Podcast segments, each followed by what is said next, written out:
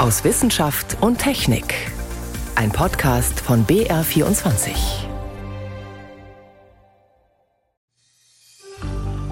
Ich teile ausdrücklich die Auffassung, dass eine Impfung vernünftig ist. Trotzdem halte ich die Idee, der Staat lege für alle Bürgerinnen und Bürger fest, was vernünftig ist, zumindest für problematisch. Worum es gehen muss, ist der Schutz des öffentlichen Gesundheitssystems. Darum muss es gehen. Die Impfpflicht ist ein milderes Mittel als die Gefährdung der Gesundheit durch Durchseuchung. Wir haben einen Weg aus der Pandemie, der heißt Impfen. Andere Länder haben viel höhere Impfquoten ohne Pflichten. In Deutschland hingegen erlebten wir Desorganisation. Alles ein Trauerspiel. Unterschiedliche Positionen im Bundestag. Die Orientierungsdebatte am Mittwoch hat gezeigt, über eine allgemeine Impfpflicht wird das Parlament wohl noch eine ganze Weile diskutieren müssen. Dazu gleich mehr. Außerdem wie schaffen es Tiere, dass ihre Muskulatur während des Winterschlafs nicht völlig verkümmert? Und wir berichten über Wirbelstürme, die, anders als sonst, nicht in den Tropen entstehen, sondern hoch im Norden, vor der norwegischen Küste. Das sind drei unserer Themen heute. Am Mikrofon ist David Globig. Wie weit darf man im Kampf gegen Corona gehen? Ist es zum Beispiel verhältnismäßig, dass man ganz allgemein die Menschen dazu verpflichtet, sich gegen das Virus impfen zu lassen? Der Politik war dieser Schritt lange zu heikel. Doch da es mit den freiwilligen Impfungen bei uns nicht so recht vorangeht, wurde der Ruf nach einer Impfpflicht immer lauter. Von Mitte März an wird sie schon mal für bestimmte Berufsgruppen gelten. Aber wie sieht es mit dem Rest der Bevölkerung aus? Darüber will der Bundestag in den nächsten Monaten entscheiden. Am Mittwoch gab es eine erste Orientierungsdebatte. Ich habe darüber mit dem Rechtswissenschaftler Stefan Rixen gesprochen. Er hat sich unter anderem als Mitglied des Deutschen Ethikrates mit dem Thema Impfpflicht beschäftigt. Ich wollte von ihm wissen, inwieweit denn die Diskussion dadurch schwieriger wird, dass sich das Virus so schnell verändert, dass also immer neue Varianten mit unterschiedlichen Eigenschaften entstehen. Es macht die Diskussion schwieriger, weil ja im Zweifel steht, haben wir denn eigentlich ein wirksames Mittel, was neue Virusvarianten tatsächlich effektiv bekämpfen kann. Das stellt also die Frage zur Debatte, haben wir neue Impfstoffe, können wir diese Impfstoffe zügig weiterentwickeln, wenn dann im Herbst und im Winter möglicherweise eben neue Virusvarianten das Problem darstellen. Muss man wirklich genau schauen, wie gut ein Impfstoff schützt bei der Diskussion? Also verfassungsrechtlich ist ja das Problem, dass Sie äh, erstmal wissen müssen, wozu das Ganze. Sie müssen also ein Ziel definieren. Und wenn Sie ein klares Ziel definiert haben, etwa zu sagen, wir wollen die Funktionsfähigkeit des Gesundheitswesens sichern, also letztlich Leib und Leben schützen von Menschen, die vielleicht bei einer Kapazitätsauslastung nicht hinreichend versorgt werden können, dann müssen Sie dazu in Relation setzen, das ist das Wichtige bei der Verhältnismäßigkeitsprüfung, passt zu diesem Ziel das Mittel, das ich habe. Und da muss ich fragen, habe ich etwa bei einer Impfpflicht äh, eben die richtigen Impfstoffe, die sicherstellen, dass ich genau etwa schwere Verläufe verhindere, mit der Folge, dass es eben nicht zu einer Belastung des Gesundheitswesens kommt. Und das kann man nicht so abstrakt beantworten, das hängt sehr stark von dem Ziel ab. Wenn ich jetzt sagen würde, ich möchte als Ziel äh, die Impfquote irgendwie erhöhen und ich möchte, dass die Menschen sich überhaupt impfen lassen, unterstellen wir mal, dass das überhaupt ein zulässiges Ziel wäre, dann muss man sich die Frage stellen, naja, ist ein Impfstoff, der vielleicht wenig wirksam ist, dann das richtige Mittel, um so ein Ziel zu erreichen? Das hängt wirklich sehr stark vom Ziel ab und gemessen am Ziel muss ich dann eben auch die Verhältnismäßigkeit des gewählten Mittels bestimmen. Wenn wir nur den Wunsch haben, das Gesundheitssystem vor Überlastung zu schützen, reicht das für eine Impfpflicht aus? Na gut, die Frage, die sich natürlich immer stellt, ist, gibt es weniger einschneidende Mittel? Im Verfassungsrecht spricht man dann von der Erforderlichkeit. Also habe ich vielleicht gleich wirksame, äh, aber weniger grundrechtsbeeinträchtigende Mittel. Dabei hat der Gesetzgeber allerdings, das hat das Verfassungsgericht in, in ständiger Rechtsprechung, einen Einschätzungsspielraum. Also wenn die Lage relativ unübersichtlich ist, wenn man nicht sicher sein kann, dass es tatsächlich andere wirksame Alternativen gibt, und wenn man, das ist natürlich wichtig, wenn man Impfstoffe hat, die doch eine hinreichende Wirksamkeit versprechen nach allen Daten, die wir haben, dann kann das schon gerechtfertigt sein, auch eine Impfpflicht einzuführen.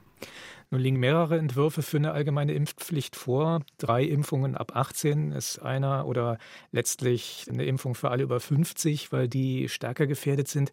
Macht das einen Unterschied? Das ist natürlich auch die Frage wiederum, was ist das Ziel? Was will ich eigentlich mit der Impfpflicht erreichen? Wenn ich sage, es geht mir um den Schutz äh, vulnerabler Personen, besonders vulnerabler Personen, dann äh, kann ich natürlich begründen, dass wir bei älteren Menschen äh, häufig dann noch irgendwie doch äh, starke Impflücken haben. Und dass ich sage, wenn diese Menschen aber dann erkranken, dann ist es wahrscheinlich, dass sie auf, äh, in den Krankenhäusern, in Intensivstationen landen. Und darum will ich die Impfpflicht gerade auf sie fokussieren. Denn da lässt sich doch der Zusammenhang zwischen Überlastung des Gesundheitswesens und einem zumutbaren Schutz doch ganz gut herstellen. Da gibt es vielleicht dann die Frage, ist das nicht eine verdeckte Altersdiskriminierung? Ich meine nicht, sondern angeknüpft wird ja letztlich an ein höheres Risiko, ein Gesundheitsrisiko. Wir haben ja auch im Grundgesetz im Übrigen auch kein grundsätzliches Verbot an das Alter anzuknüpfen. Ich glaube, es lässt sich schon äh, begründen, da zu unterscheiden. Aber wenn ich der Meinung bin, dass vielleicht auch nicht so leicht praktikabel ist, dass auch jüngere Menschen ja durchaus auch schwere Verläufe haben können, dann kann man durchaus mit entsprechender Begründung sagen, ich mache von vornherein einfach eine breiter angelegte allgemeine Impfpflicht. Welche anderen Instrumente können Sie sich denn vorstellen, jenseits einer Impfpflicht, um die Leute zur Impfung zu bewegen? Also ich bin so ein bisschen verwundert. Äh, ich habe den Eindruck, dass die öffentliche Debatte doch so in einem Tunnelblick verfangen ist, wenn wir uns überlegen, dass ja Ende des vergangenen Jahres dann auch äh, die ganzen 2G-Regelungen äh, in Gang kamen, dann aber trotzdem sehr schnell, bevor wir Erfahrungen gesammelt haben mit 2G, dann auch schon über eine Impfpflicht debattiert wurde. Ich glaube, wir sollten doch auch noch mal überlegen, ob nicht diese 2G-Regelungen ausgeweitet werden können. Das ist ja letztlich auch ein indirekter Druck, sich impfen zu lassen, einer offenen Impfpflicht nicht unähnlich. Ist das nicht vielleicht etwas, was im Ergebnis ähnlich wirken könnte, vielleicht sogar besser wirken könnte als eine offene Impfpflicht, wie sie jetzt diskutiert wird? Und das andere, ich glaube, was weiter wichtig bleibt, ist, sich zu fragen, äh, funktioniert die Impfkampagne? Funktionieren die Infrastrukturen, äh, die Impfung tatsächlich auch dann äh, in die Fläche zu bringen? Wir haben ja doch, glaube ich, gemischte Erfahrungen zu verzeichnen, dass das nicht überall gleich gut klappt. Wir müssen also uns überlegen, wie können wir Menschen effektiv effektiv erreichen und über eine entsprechende Infrastruktur auch. Und das wird ja wichtig bleiben, selbst wenn die Impfpflicht kommt. Denn eine Impfpflicht ist ja nur so viel wert, wie sie dann auch effektiv umgesetzt werden kann. Das heißt, äh, man sollte sich jetzt nicht nur, selbst wenn man die Impfpflicht am Ende befürwortet, nur auf die schauen, man muss auf die tatsächlichen Rahmenbedingungen schauen, man muss auch schauen, ob sie nicht weiter durch andere Instrumente ergänzt werden kann, die Impfpflicht. Es gibt also noch jede Menge Diskussionsbedarf. Das war Professor Stefan Rixen von der Universität Bayreuth. Weil sie im Winter hier bei uns zu wenig Nahrung finden, versuchen manche Tiere diese Jahreszeit einfach auszulassen. Zugvögel zum Beispiel verbringen die schwierigen Monate im wärmeren Süden. Andere Tiere verkriechen sich und halten Winterschlaf. Murmeltiere etwa in ihrem Bau oder Igel zum Beispiel unter einem Reisig- oder Laubhaufen. Um die Zeit zu überstehen, fährt der Körper der Winterschläfer alle Funktionen auf ein absolutes Minimum herunter. Vom Herzschlag bis zum Stoffwechsel. Auch die 13 Streifenhörnchen, die in den USA und Kanada leben, sind Winterschläfer. Forschende haben jetzt untersucht, wie es den Tieren gelingt, dass die Muskeln nicht komplett verkümmern, während sie so lange ruhen. Mehr dazu von Moritz Pompel. Ein 13-Streifenhörnchen, das Artgenossen warnen will. Es lebt im zentralen Nordamerika. Zu sehen sind die Tiere mit den 13 Streifen am Rücken, aber nur im Sommer. Im Winter verziehen sie sich in einen unterirdischen Bau. Dort halten sie, sage und schreibe, ein halbes Jahr lang Winterschlaf. Damit die Tiere am Ende nicht völlig abgemagert aufwachen, greifen sie auf einen Recycling-Trick zurück. Hannah Carey und ihr Team von der Universität Wisconsin haben das jetzt genauer untersucht. Konkret geht es um Harnstoff. Der wird eigentlich mit dem Urin ausgeschieden. Während die Streifenhörnchen Winterschlaf halten, landet der Harnstoff aber nicht in der Blase, sondern im Darm. Dort sind manche Bakterienarten während der Winterschlafphase besonders häufig vertreten. Diese Bakterien haben ein Enzym, Urease. Und diese Urease kann Harnstoff aufspalten in seine Bestandteile, unter anderem in Stickstoff, der wichtig ist, um lebensnotwendige Eiweißstoffe herzustellen. Wir konnten diesen Bakterien Stickstoff nachverfolgen und zeigen, dass er im Darm wieder aufgenommen wird und letztlich im Gewebe der Tiere landet, während sie Winterschlaf halten. Durch dieses Harnstoffrecycling gelingt es den Tieren, übermäßigen Muskelabbau zu vermeiden. Das gilt nicht nur für die Streifenhörnchen, sondern auch für andere Winterschläfer. Ohne den Harnstoff müssten die Muskeln verstärkt als Eiweißreserve herhalten, damit alle lebenswichtigen Funktionen im Körper weiterlaufen können. Um dem Recycling auf die Spur zu kommen, haben die Forscher den Harnstoff chemisch leicht verändert. Dadurch konnten sie ihn später in der Leber der Streifenhörnchen nachweisen, womit ihm neue Eiweiße aufgebaut werden. In der Spätphase des Winterschlafs ist dieser Recyclingweg besonders aktiv Hannah Carey hat dafür eine mögliche Erklärung. Wenn die Winterschläfer im Frühling aufwachen, geht es ziemlich schnell darum, sich fortzupflanzen. Das geht nur einmal im Jahr. Deswegen brauchen sie eine kräftige Muskulatur, um gleich aktiv sein zu können. Und natürlich müssen sie auch vor Fressfeinden wie Adlern oder Kojoten weglaufen können. Wir sehen, dass gegen Ende des Winterschlafs die Muskulatur sogar wieder kräftiger wird, obwohl die Tiere in der Zeit mit der Nahrung gar keine neuen Eiweißstoffe aufnehmen. Abgesehen vom Harnstoffrecycling haben Winterschläfer noch eine ganze Reihe anderer Tricks, um möglichst wenig Energie zu verlieren. Sie senken ihre Körpertemperatur auf nahezu Umgebungstemperatur ab, bis auf 1 Grad Celsius. Sie atmen teils nur noch einmal pro Minute. Das Herz schlägt um die fünfmal. Dazwischen gibt es immer wieder kurze Phasen, in denen der Körper hochgeheizt wird. In ihren Höhlen sind die Tiere sicher vor Fressfeinden.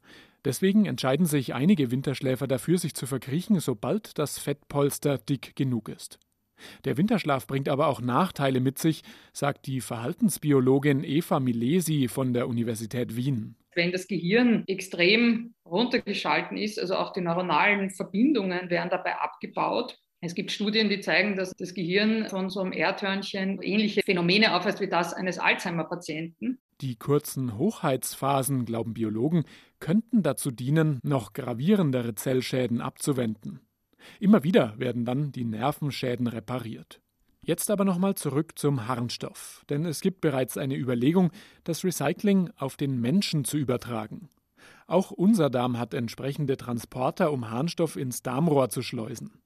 Mit den passenden Bakterien im Darm könnte dieser Harnstoff wie bei den Streifenhörnchen in Stickstoff gespalten und wieder aufgenommen werden. Felix Sommer Molekularbiologe an der Universität Kiel, sieht schon Anwendungsmöglichkeiten. Im Alter ist es oft, dass die Muskulatur abnimmt. Das ließe sich vielleicht damit etwas abmildern oder das ist jetzt vornehmlich in Entwicklungsländern, dass dort immer noch eine Proteinmangelernährung existiert. Und das betrifft dann weltweit schon Millionen, vor allem Kinder. Da wäre natürlich dann das wünschenswert, dass man aus dem wenigen Protein, was man aufnehmen kann, dann das in Anführungsstrichen das Beste daraus machen kann. Und ein Luxusproblem, auch Astronauten könnten davon profitieren, wenn sie ihren eigenen Harnstoff gleich innerlich wiederverwerten.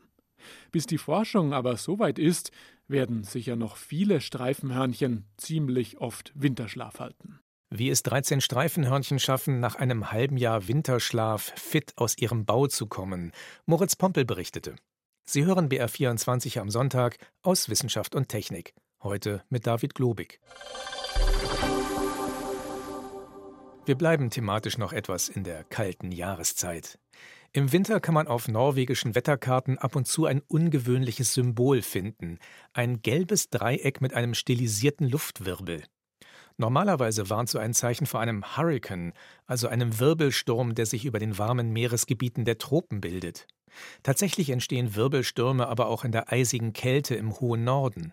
Diese sogenannten polaren Tiefdruckgebiete sind zwar ein gutes Stück kleiner als ihre tropischen Gegenstücke, können aber ebenfalls gefährlich werden. Thomas Sambol über ein Wetterphänomen, das sich nur relativ schwer vorhersagen lässt. Strenges Winterwetter sind die Bewohner von Tromsø in Nordnorwegen gewohnt. So wie Erik Samuelsson, der an diesem Wintertag vor ein paar Jahren gerade von der Arbeit nach Hause ging. Doch an diesem Tag hatte das Wetter Ungewöhnliches zu bieten. Ich verließ mein Büro und dachte, oh, eigentlich sollten wir doch schlechtes Wetter haben. Aber es war richtig schön, blauer Himmel. Und dann nur zehn Minuten später der Weltuntergang. Der Verkehr brach völlig zusammen. Man konnte nichts mehr sehen. Es war das komplette Chaos. Heute weiß Erik, dass an diesem Tag das sogenannte Auge eines polaren Tiefdruckgebiets über die Stadt hinweggezogen ist. Wie im Inneren eines Hurrikans herrscht dort relativ ruhiges Wetter. Dann aber rauschte rasend schnell die Sturmfront heran und das Tor zur Arktis, wie Tromsø auch genannt wird, versank in den Schneemassen, die sie mit sich brachte. Das Ganze dauerte ein oder zwei Stunden. Dann war das schlimmste Wetter wieder vorbei. Für den Meteorologen Magnus Ovid vom norwegischen Wetterdienst sind all das typische Kennzeichen eines polaren Tiefs. Das sind sozusagen mehrere Wetterlagen auf einmal, die so ein Polartief zu einer ganz schönen Herausforderung machen können. Also das geht alles wahnsinnig schnell und sie sind so klein und verändern sich ständig.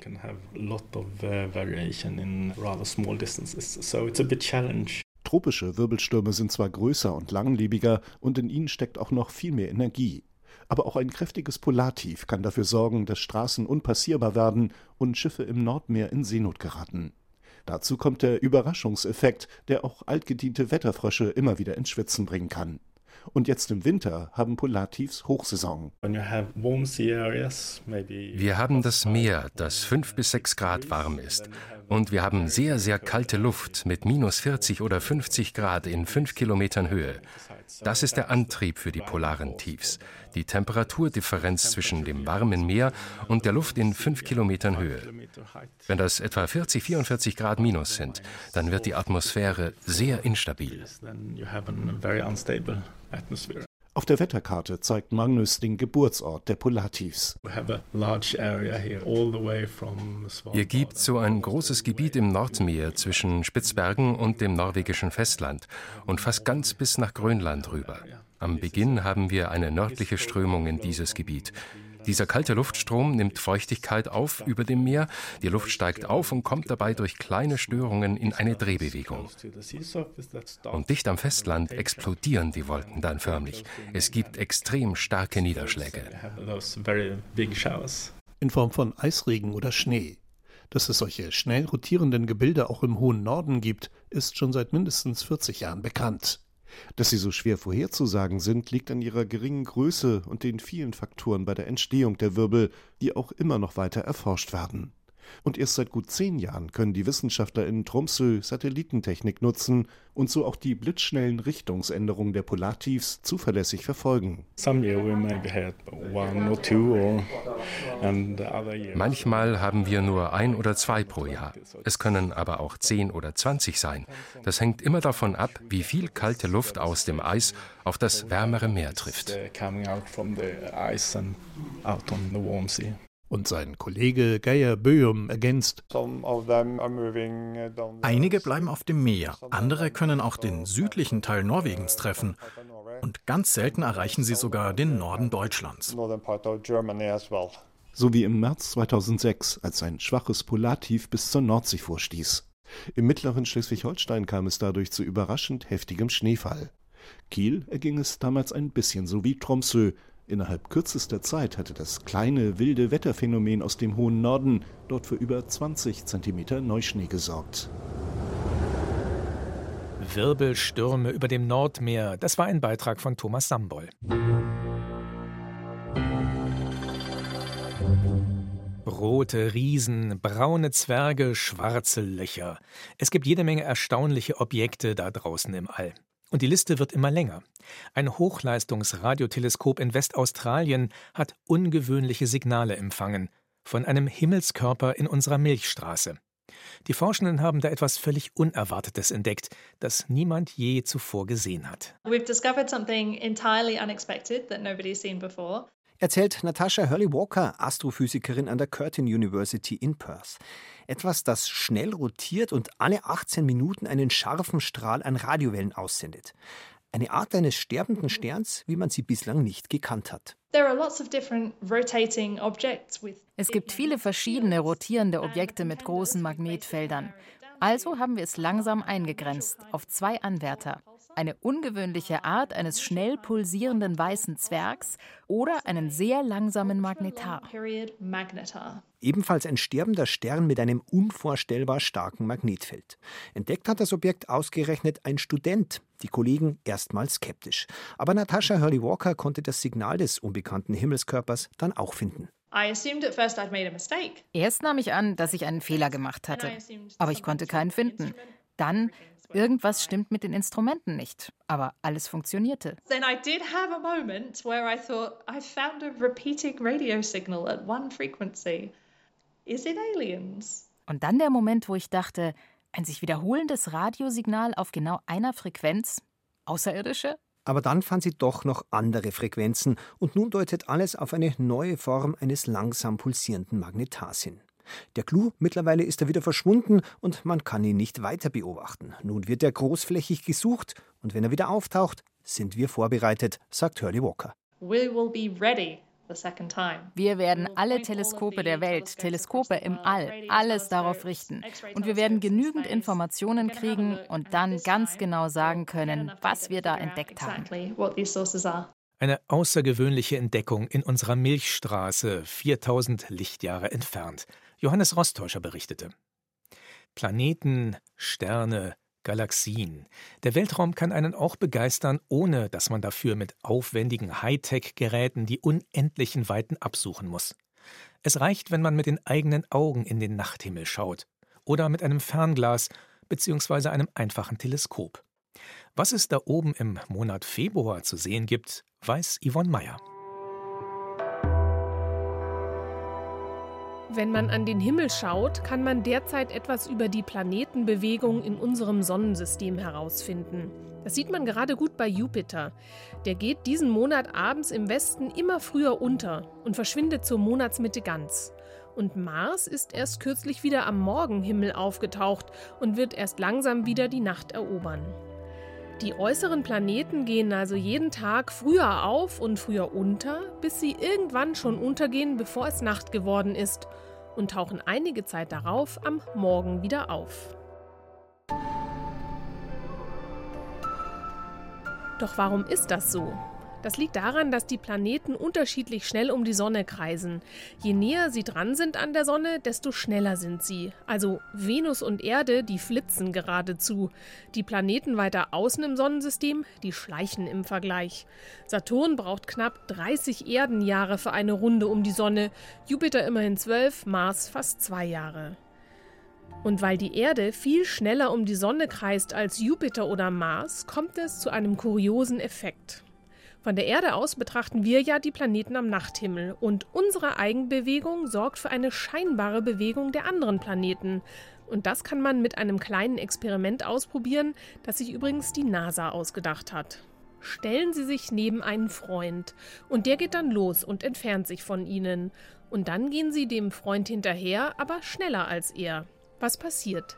Nach dem Überholen könnte man den Eindruck bekommen, der Freund bewegt sich rückwärts, während er natürlich weiter vorwärts läuft. Es ist eine Täuschung, nur weil man selbst schneller geht als der langsamere Freund.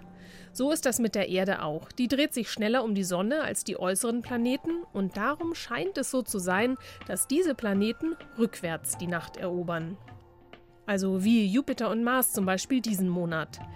Entdeckt hat diesen Zusammenhang übrigens Johannes Kepler. Der hat gerade sein Jubiläum gefeiert. Im Dezember 2021, vor 450 Jahren, ist er geboren worden. Mehr Infos zum Sternenhimmel im Februar, zu den Planeten und den Sternbildern finden Sie unter br.de/slash Sternenhimmel. Das waren Beobachtungstipps von Yvonne Meyer. So viel für diesmal aus Wissenschaft und Technik. Am Mikrofon war David Globig.